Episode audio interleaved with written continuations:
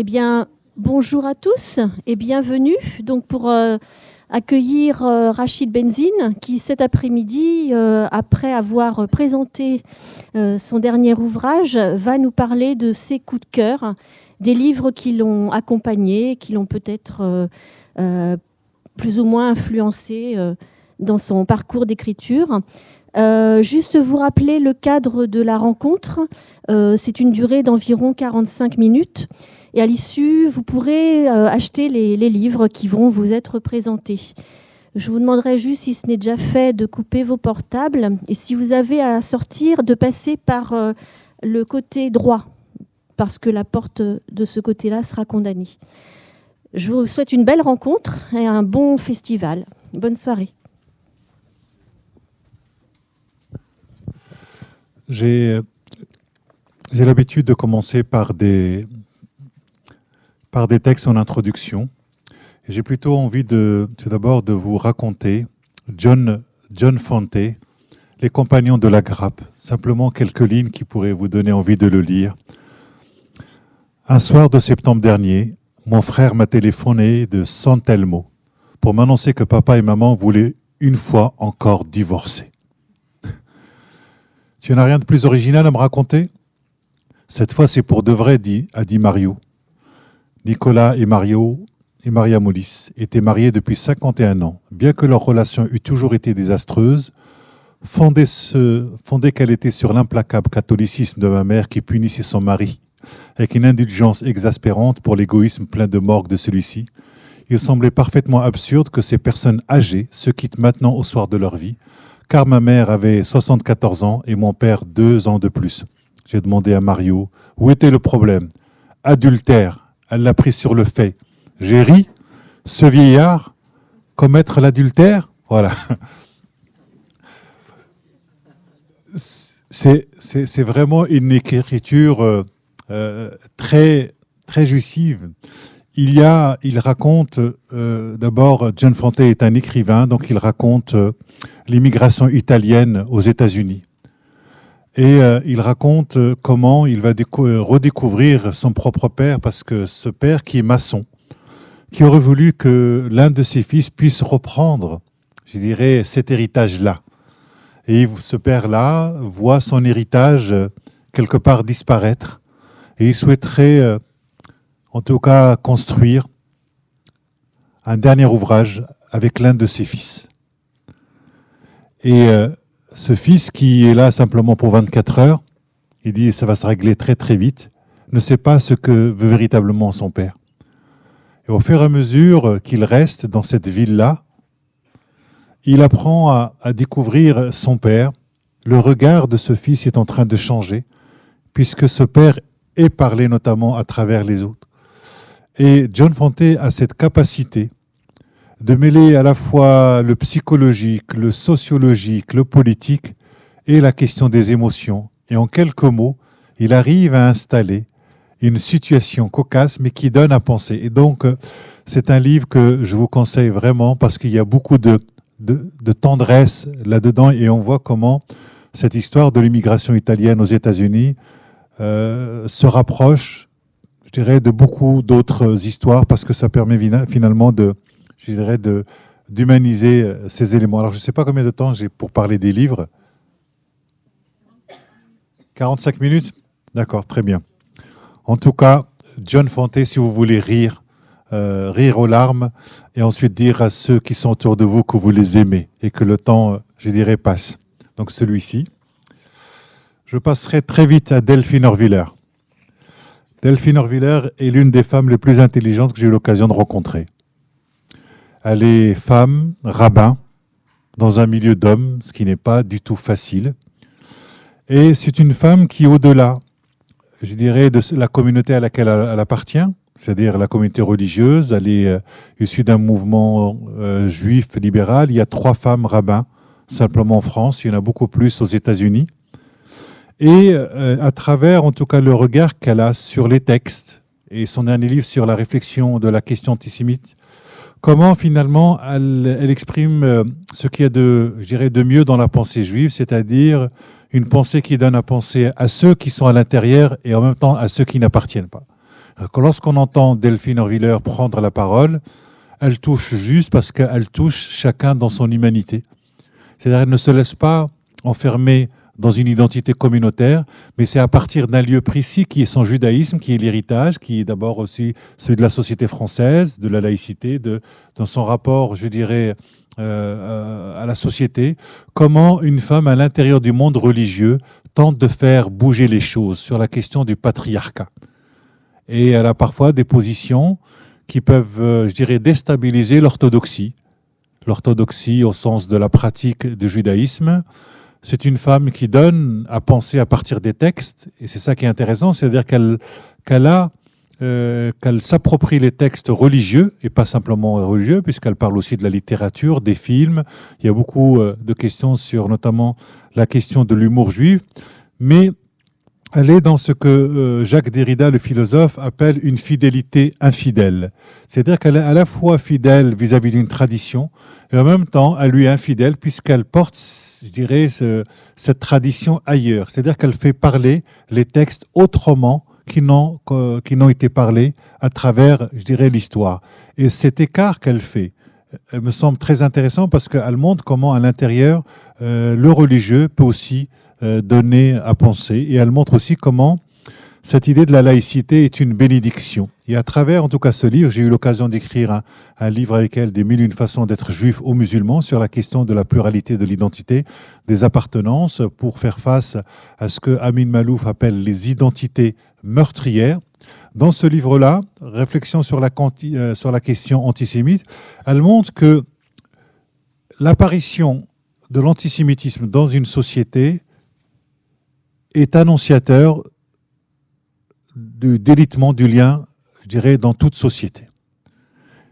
Et, ça, c'est assez intéressant parce que elle prend des cas, euh, je dirais, dans le Talmud, dans, l'histoire, et elle montre justement que, euh, je dirais, cette focalisation sur euh, tous les clichés que certains peuvent avoir sur, je dirais, le, les, juifs, pas le judaïsme, mais, mais les juifs, sont annonciateurs, je dirais, de catastrophes.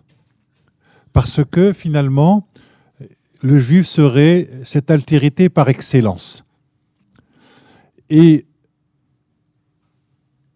ce qu'elle montre en ce moment, c'est justement cette question de l'antisémitisme pour dire ben, finalement l'antisémitisme, ce n'est pas simplement une question, euh, je dirais, qui relève simplement des juifs, mais c'est une question sociétale. Et elle montre que lorsqu'on désigne, par exemple, sur cette question de l'antisémitisme, simplement que ce serait simplement le fait d'un groupe à l'intérieur de la communauté nationale, on se trompe lourdement. Et elle pose la question notamment, qu'est-ce qui fait que la société française n'a pas bougé lorsque les gamins ont, été tués euh, à Toulouse euh, au niveau de l'école? Ça, c'est une vraie, je dirais, c'est une vraie question. Qu'est-ce qui se passe finalement dans, la société? Ou est-ce qu'on se laisse dire, ben, finalement, c'est une, c'est une histoire entre juifs et arabes, et donc du coup, ça ne nous concerne pas. Et le fait que, euh, que la communauté nationale n'ait pas bougé, ça vient dire quelque chose de très important. Donc, euh, lisez-le parce que c'est, euh, ça fait du bien à l'âme et ça fait bien, je dirais, à notre humanité. Les femmes sont occupées. Les femmes sont occupées au sens assiégé du terme. C'est un livre d'une jeune romancière qui s'appelle Samira Layashi. Je voudrais simplement vous lire quelques passages. Le monde est fait pour deux catégories de personnes, les hommes, les femmes riches. Les autres se retirent sur la pointe des pieds, en riant doucement et en s'excusant. Je vous le conseille parce que c'est un texte qui parle d'abord de la condition féminine, même si effectivement elle prend, le, je dirais, euh, le parti à partir d'une femme, euh, d'une femme célibataire, en tout cas divorcée, mais ça rejoint véritablement toute la condition féminine et elle pose la question fondamentale. Que serait le monde si les femmes avaient plus de temps libre pour elles? Libre de euh, du temps pour lire, du temps pour, s'occuper de soi. Et elle montre, en tout cas, pour nous hommes, c'est vraiment important parce qu'elle montre toutes ces violences, même si on est féministe, toutes ces violences que subissent les femmes que les hommes ne voient pas. Donc ce sont des violences symboliques, mais ce sont aussi des violences institutionnelles. Et, je trouve intéressant, en tout cas, de, de, se poser la question, et elle pose notamment cette question de la question des privilèges des hommes. C'est pas c'est pas un livre contre les hommes. Hein. C'est un livre avec et pour les hommes. donc c'est pas parce que parfois on a l'impression que dès qu'on parle de féminisme, c'est quelque chose qui va faire peur, euh, je dirais, euh, qui est contre les hommes. Au contraire, ça, nous, ça nous, ça nous montre notamment qu'il y a un lien très fort entre cette question de l'intime et du politique. Et tout ça sous une vague, je dirais, euh, elle raconte. Euh, vous voulez que je vous lise quelques passages ou pas? C'est parce que j'ai une belle voix.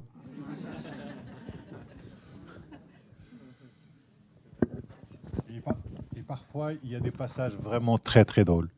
La scène du numéro surtaxé. Le numéro de téléphone commence par un 08 92, vous connaissez. La conseillère. Bureau des femmes occupées, j'écoute. La mère. Oui, allô?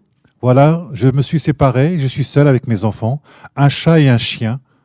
Je suis débordé, je ne m'en sors pas. Qu'est-ce que vous proposez? Le numéro un chez nos clientes en ce moment pour pleurer tranquillement, c'est les toilettes.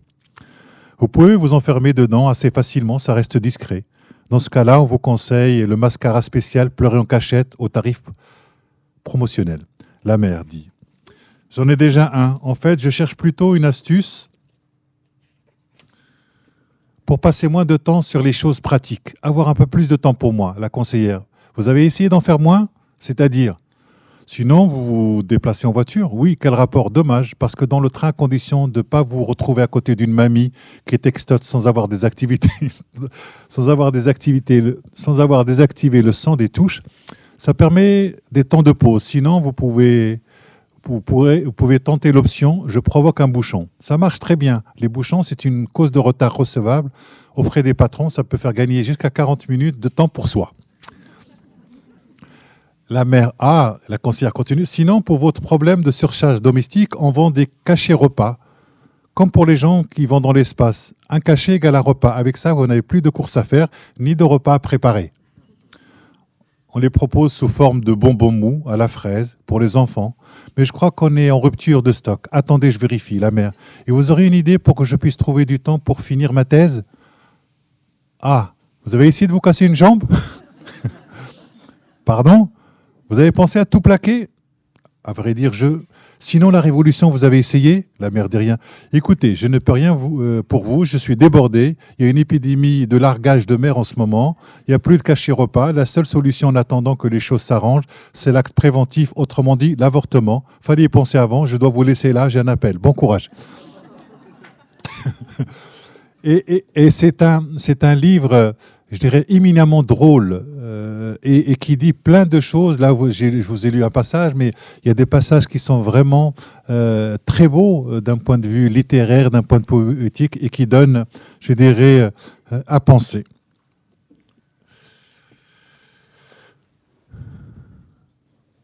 Très bien. Alors, celui-là, je vous le conseille. Le moment illibéral c'est un des meilleurs ouvrages que j'ai lus de sciences politiques, très accessible, qui explique le mieux la montée du populisme. Ce qui est intéressant avec Ivan Krastev, c'est que c'est un politologue bulgare, donc ça nous oblige, nous, par rapport à l'Ouest, de nous déplacer.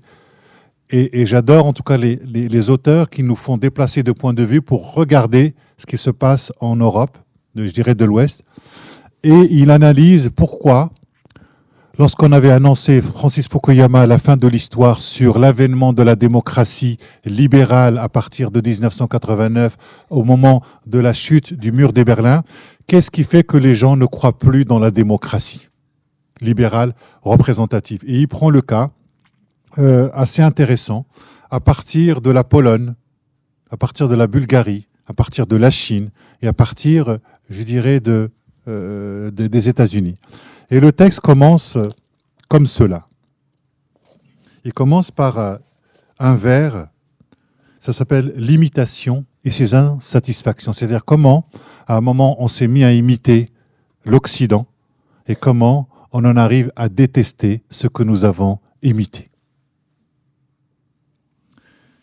Il commence par ce vers d'Edward Young, un poète anglais. Nous sommes tous nés originaux. Pourquoi sommes-nous si nombreux à mourir comme des copies? Et tout son, travail, il s'appuie sur un anthropologue français qui s'appelle René Girard, sur la rivalité mimétique.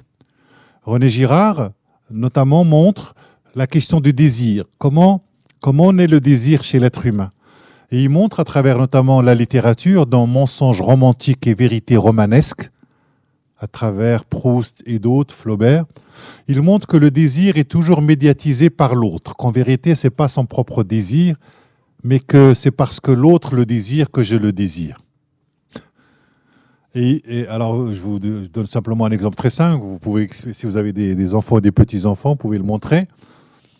Vous donnez un jouet à quelqu'un, l'autre ne le veut pas parce qu'il le voudrait lui-même, mais c'est parce que l'autre l'a que lui, il le veut.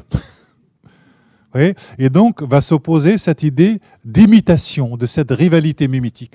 Et il prend, je dirais, cette observation sur la question du désir pour tenter d'expliquer comment aujourd'hui il y a des mouvements illibéraux, de démocratie illibérale, qui fonctionnent. Pourquoi la démocratie représentative est en crise et pourquoi si les régimes forts qui vont, je dirais, euh, se passer de tous les contre-pouvoirs, qui réussissent aujourd'hui. Qu'est-ce que ça vient dire, je dirais, sur euh, notre société?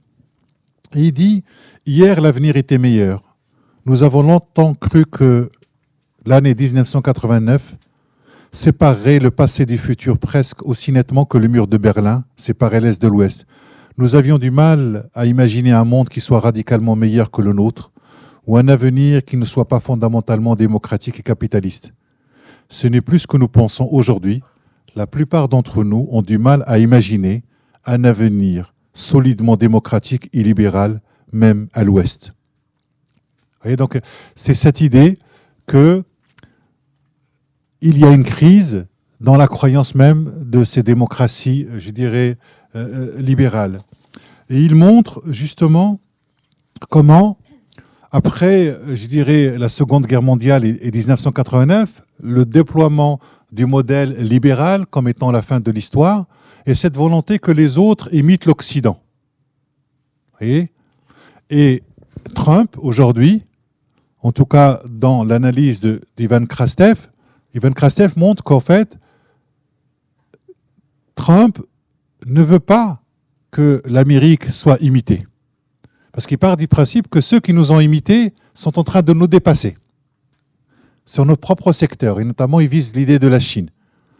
Et il dit que ce modèle économique américain que nous voulions pour tout le monde, en vérité, c'est pas ça qu'il faut faire. Il faut se replier sur soi et que de telle sorte que notre propre modèle ne soit pas copié par les autres. Vous voyez, donc euh, ça permet. Et, si on ne comprend pas, euh, je dirais, euh, cet élément-là de la politique de Trump, on ne peut pas comprendre pourquoi les États-Unis sont en train de se retirer de ce monde-là. Et la politique de l'imitation, c'est justement pour lui la Chine qui a imité tous les produits occidentaux, tous les moyens, je dirais, de production occidentaux, mais qui n'a pas validé la vision libérale de la démocratie. Donc on est dans un, plutôt dans un modèle illibéral, mais on prend tous les éléments que, en tout cas pour cette idée de l'imitation. Lisez-le parce que c'est vraiment un plaisir. J'ai l'impression d'être dans une émission de librairie. Allez-y. Je ne sais pas ce qui se passe. Je dois être un piètre vendeur. Alors, ça, c'est pas moi qui l'ai choisi. Euh, euh, Annie Ernaux, très beau. Très beau. Annie Ernaux est issue d'un milieu ouvrier. Et elle arrive à, raconter ce que, je racontais euh, tout à l'heure sur la question des transfuges de classe sociale et culturelle. C'est-à-dire que ses parents sont restés ouvriers et elle, elle a fait de grandes études puisqu'elle est devenue un grand professeur, une grande littéraire. Et elle raconte justement la, honte qu'elle a eue du milieu dans lequel elle a grandi. Et en même temps, toutes ces violences-là, qui sont des violences institutionnelles qu'on apprend à l'école, sur la question du mépris de l'autre. Et, à travers ce récit de, je dirais, sur la honte, elle décrit quelque chose qui relève d'une violence euh, qui est quand même, je dirais, assez incroyable. Je vais vous lire quelques passages. Mon père a voulu tuer ma mère un dimanche de juin, au début de l'après-midi. J'étais allé à la messe de midi, moins le quart comme d'habitude. J'avais dû rapporter des gâteaux du pâtissier installés dans la cité commerciale, un ensemble de bâtiments provisoires édifiés après la guerre, en attendant l'achèvement de la reconstruction. En rentrant, j'ai enlevé mes affaires du dimanche et enfilé une robe se lavant facilement. Une fois les clients partis, les volets ajustés sur la devanture de l'épicerie, nous avons mangé, sans doute la radio allumée, parce que cette, à cette heure-là, c'était une émission humoristique. Le tribunal avec Yves Deniau dans le rôle d'un lampiste accusé continuellement de méfaits dérisoires et condamné à des peines ridicules par un juge à la voix chevronnante. Ma mère était de mauvaise humeur. La dispute qu'elle avait entreprise avec mon père, sitôt assise, n'a pas cessé durant tout le repas. La vaisselle débarrassée, la toile cirée essuyée, elle a continué d'adresser des reproches à mon père. En touchant, en tournant dans la cuisine minuscule, coincée entre le café, l'épicerie et l'escalier menant à l'étage, comme à chaque fois qu'elle était contrariée. Mon père était resté assis à la table sans répondre, la tête tournée vers la fenêtre. D'un seul coup, il s'est mis à trembler, convulsivement et à souffler. Il s'est levé et je l'ai vu empoigner ma mère, la traîner dans le café en criant avec une voix rauque inconnue. Je me suis sauvé à l'étage et je me suis jeté sur mon lit, la tête dans un coussin. Puis j'ai entendu ma mère hurler Ma fille Sa voix venait de la cave, à côté du café. Je me suis précipité au bas de l'escalier. J'appelais au secours de toutes mes forces. Dans la cave mal éclairée, mon père agrippait ma mère par l'épaule ou le cou. Dans son autre main, il tenait la serpe à couper le bois qu'il avait attaché au bio où elle était ordinairement plantée. Je ne me souviens plus ici que de sanglots et de cris. Et elle raconte justement la, condition d'une famille ouvrière avec euh, toutes les difficultés que cela peut poser et avec parfois, je dirais, euh, l'importance des mots en tout cas l'importance de la parole quand on, quand on l'a plus. Donc je, je, vous conseille vraiment de lire tout Annie Rino. C'est écrit simplement, mais c'est quelque chose qui est vraiment très, très, très puissant. Et en plus, ça doit coûter moins cher qu'un kebab. Donc, euh, donc, donc allez-y, allez-y. voilà, donc c'est devenu, euh, là, je vais dire ça pour tous les autres livres. Hein. Je laisse mon ami Christian Delorme le prêtre pour la fin, pour bénir cette soirée. Il reste euh, la confusion des sentiments. Stéphane Zweig, 24 heures de la vie d'une femme, joueur d'échecs. C'est euh, c'est la naissance du sentiment. Le sentiment, Zweig, pour moi, c'est le maître des sentiments et l'ambivalence des sentiments. C'est quelque chose qui le traverse profondément. C'est euh, un professeur au soir de sa vie et ses élèves lui offrent un livre hommage. Et d'un seul coup, il se rappelle d'un rapport d'attraction qu'il a eu avec un de ses professeurs. Un de ses professeurs, euh, puisque ce professeur a décidé justement de lui donner une chambre pour qu'il puisse habiter juste en dessous de, de, chez lui.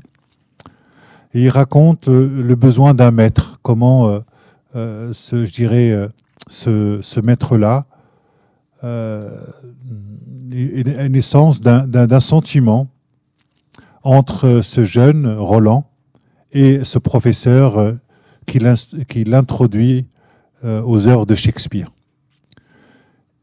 Et, euh, et ce professeur, justement, vieux aujourd'hui, se souvient de, de ce professeur, de la manière dont il n'a pas très bien compris à un moment pourquoi, de temps en temps, ce professeur était proche de lui, et puis comment, de temps en temps, il le, il le repoussait de manière violente. C'est aussi le temps de l'adolescence, c'est aussi le temps de la confusion des sentiments, c'est aussi le temps de l'attirance, et et ce professeur a, un lourd secret que vous découvrirez véritablement à la fin, mais ça montre la, naissance d'une passion latente, l'imaginaire d'une relation, puisqu'on a tous un imaginaire sur, sur cette idée de l'amour, et puis aussi la question de, je dirais, d'un de, de, tabou. Lisez vraiment tout, tout, tout, absolument de Stéphane Zweig. Et vous en sortirez grandi et, et, c'est plein, plein, plein d'humanité. Alors, le père Christian Delorme, il est là. C'est un homme qui a beaucoup compté dans ma vie, euh, qui compte euh, encore. Alors pour ceux qui ne le connaissent pas, c'est celui qui a initié dans les années 80 la marche pour l'égalité, qui est arrivé à, Paris en 1983, lorsque des jeunes avant Velin se faisaient tirer dessus par des policiers qui avaient des bavures, et que face à cet élément-là, il y a eu des contestations, et notamment des contestations politiques. La marche s'appelait la marche pour l'égalité des droits. Vous voyez, donc c'est la seconde génération. Il y avait cette volonté d'intégrer le corps politique, je dirais, de, de, de, la, de la société euh, française. Donc euh, c'est un homme, euh, c'est un prêtre qui a beaucoup, qui connaît très bien l'immigration. Hein. il est né, il est né à Lyon. C'est quelqu'un qui est un adepte de Martin Luther King, des évangiles. C'est un homme, euh, je dirais, de, paix. Il a été l'un des premiers à, à, faire une grève pour les prostituées dans son église dans les années 70. Donc c'est quelqu'un qui, euh, qui a toujours été euh, aux côtés des plus petits. À un moment où l'église avait des prêtres ouvriers qui s'impliquaient dans, le social. Et dans ce livre-là, L'islam que j'aime et l'islam qui m'inquiète, il donne, lui, à partir de, son endroit, c'est-à-dire un prêt toujours au dialogue, à la fois, il montre cette idée de l'islam pluriel, parce que l'islam est toujours pluriel, et il montre à la fois la beauté des, musulmans dans la manière dont ils pratiquent, et en même temps, il attire notre regard sur euh, certains dangers. Et, j'aime en tout cas les, gens qui sont toujours dans, cette nuance-là, dans, dans cette complexité-là, dans cette radicalité de la nuance et de la complexité, qui fait que son, en tout cas son regard à lui, c'est tout d'abord les êtres humains, au-delà de, l'appartenance, je dirais, des communautés religieuses. C'est un véritable euh, humaniste. Il a écrit plein d'autres ouvrages, mais c'est quelqu'un qui est très touchant et quand il vous regarde profondément, vous avez l'impression, c'est pas simplement une impression, mais que vous comptez pour, pour lui. C'est-à-dire que chaque vie, chaque vie vaut la peine d'être vécue. Là, en ce moment, il s'occupe des réfugiés, euh, des migrants, euh, et c'est quelqu'un qui a toujours été, euh, c'est ce que j'aime. alors, en arabe, il y a une expression qui dit entre ce qu'on appelle Rijal Din ou Rijal Allah, c'est-à-dire les hommes de religion et les hommes de Dieu. C'est pas du tout la même chose. Les hommes de religion, c'est l'idée de l'institution. Institution, pouvoir, contrainte, etc. Autant un espace aussi de création. Mais les hommes de Dieu, eux, sont proches des hommes. Ce c'est pas du tout la même chose. C'est pas pas l'institution qui prime. C'est d'abord cette idée de, la relation. Et c'est quelqu'un que vraiment je vous conseille de lire parce que pour moi, en tout cas, il représente. Je le dis souvent quand je pense christianisme, je pense Christian Delorme. Quand je pense judaïsme, je pense Delphine Orviller. Ça veut dire que, en fait, je rencontre le christianisme d'abord à travers des hommes et des femmes. Et le judaïsme, la même chose. C'est avant tout des rencontres humaines et la manière dont les gens incarnent ou pas ce qu'ils croient ou leurs propres valeurs.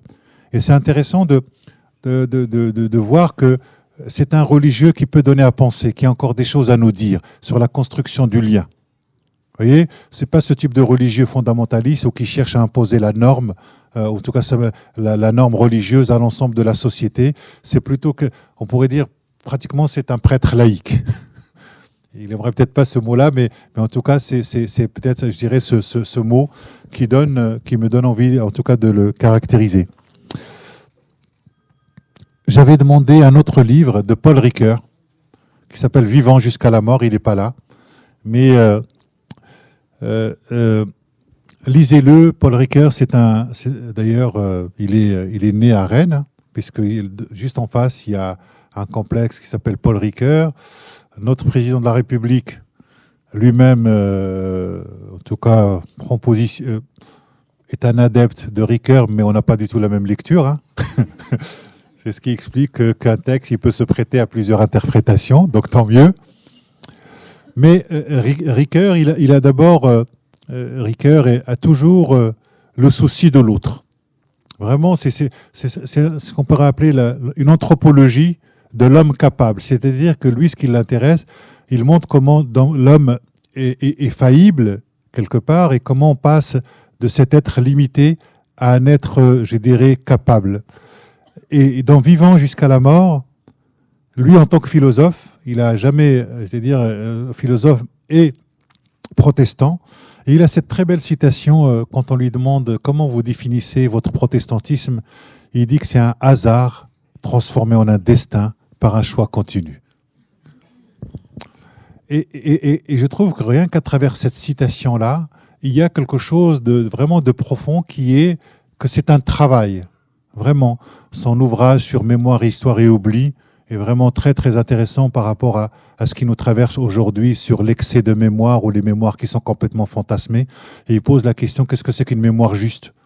Son concept d'identité narrative, se découvrir soi-même comme un autre, c'est un de ces, de, de, de ces livres, c'est l'idée que l'identité, c'est, c'est d'abord une narration, c'est une intrigue, une configuration. Vous voyez, donc, et que l'identité est toujours, je dirais, inachevée.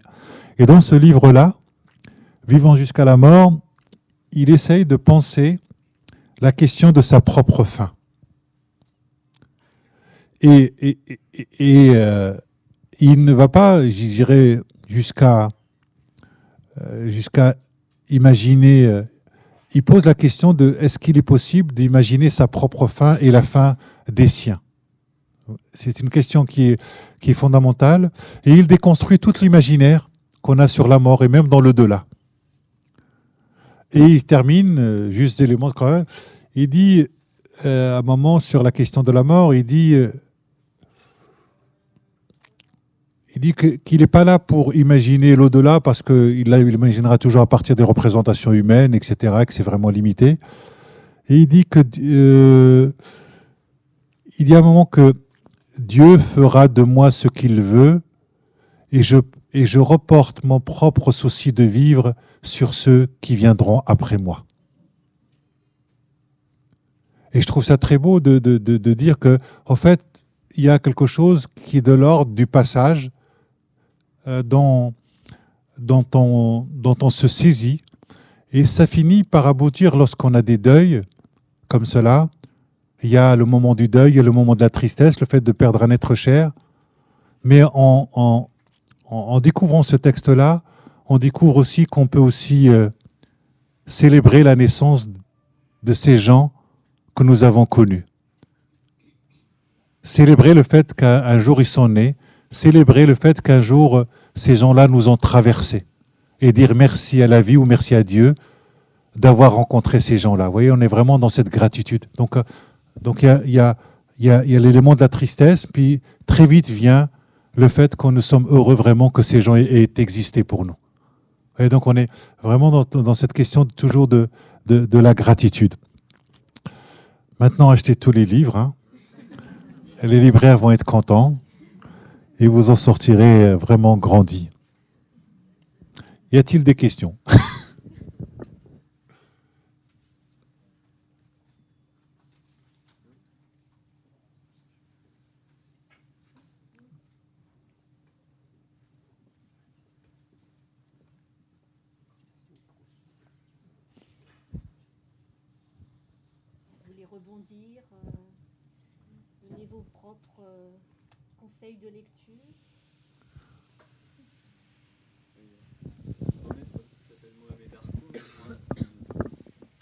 vous aviez un livre à conseiller de lui, euh, de Harkoun, parce que lui, il a beaucoup parlé justement euh, sur. Il voulait même euh, un centre anthropologique d'études des religions, mais avec une approche laïque où on mettait les, trois.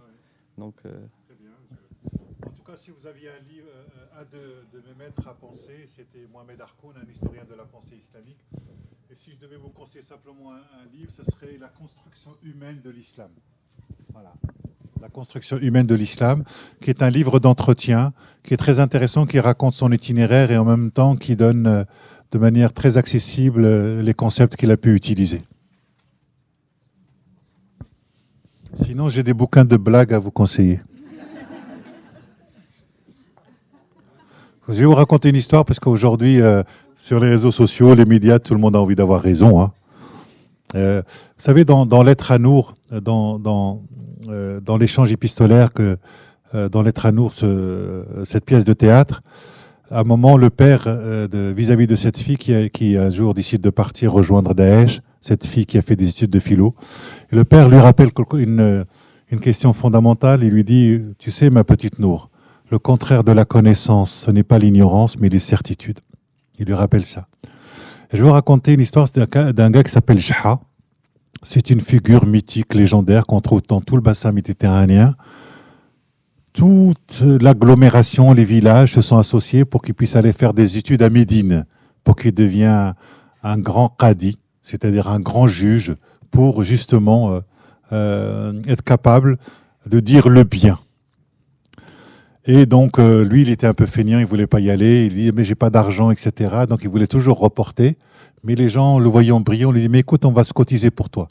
Donc, il l'a envoyé pendant deux ans à Médine pour étudier la religion, la jurisprudence, la théologie, la mystique, l'exégèse. Et un jour, il revient. Il revient, donc du coup, c'est la grande fête. Et il est fatigué. Et éclate un conflit entre le village A et le village B. Et sa femme lui dit, écoute, il y y a un conflit, il faut absolument que tu le règles. Il dit, non, non, je suis fatigué, j'ai pas envie. En fait, il est feignant, il a pas envie. Donc, euh, sa femme insiste quand même et dit, écoute, écoute, d'accord, ok, ok, au bout d'un moment, tu prépares un thé et, tu fais rentrer le village A. Donc, il, la femme vient, elle a préparé un thé, le village, et puis le, le chef du village A rentre, bonjour, bonjour, les, les, les, les salutations. Et le chef du village A commence à raconter, puis euh, l'autre, Shah commence un peu à s'endormir, il est là, il écoute, il est comme ça. Et dès qu'il a terminé, il ouvre les yeux, il voit sa femme, il voit lui, il, il a terminé depuis deux minutes, il dit, je réfléchissais. voilà. Et il lui dit, tu sais, t'as raison. Alors il s'en va, il est content. Et il demande à sa femme de lui faire rencontrer, euh, de lui faire rentrer le, le chef du village B. Et le village B, c'est la même chose. Il est là. Et il s'endort comme ça. Il, se réveille au bout de 10 minutes. Et il le voit, il lui dit, tu sais, ce que tu m'as dit, ça m'a fait beaucoup, beaucoup réfléchir. Énormément réfléchir. Il lui dit, tu as raison. Et là, il s'en va, il est content, et sa femme revient, elle lui dit, mais attends, tu as donné ra- raison au village A et au village B. Il la regarde et lui dit, toi aussi, tu as raison. Voilà. Ça n'a rien à voir avec ce jour mais je voulais vous la raconter.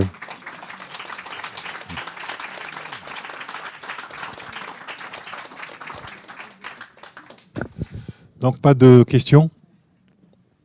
Merci à vous. Et à bientôt.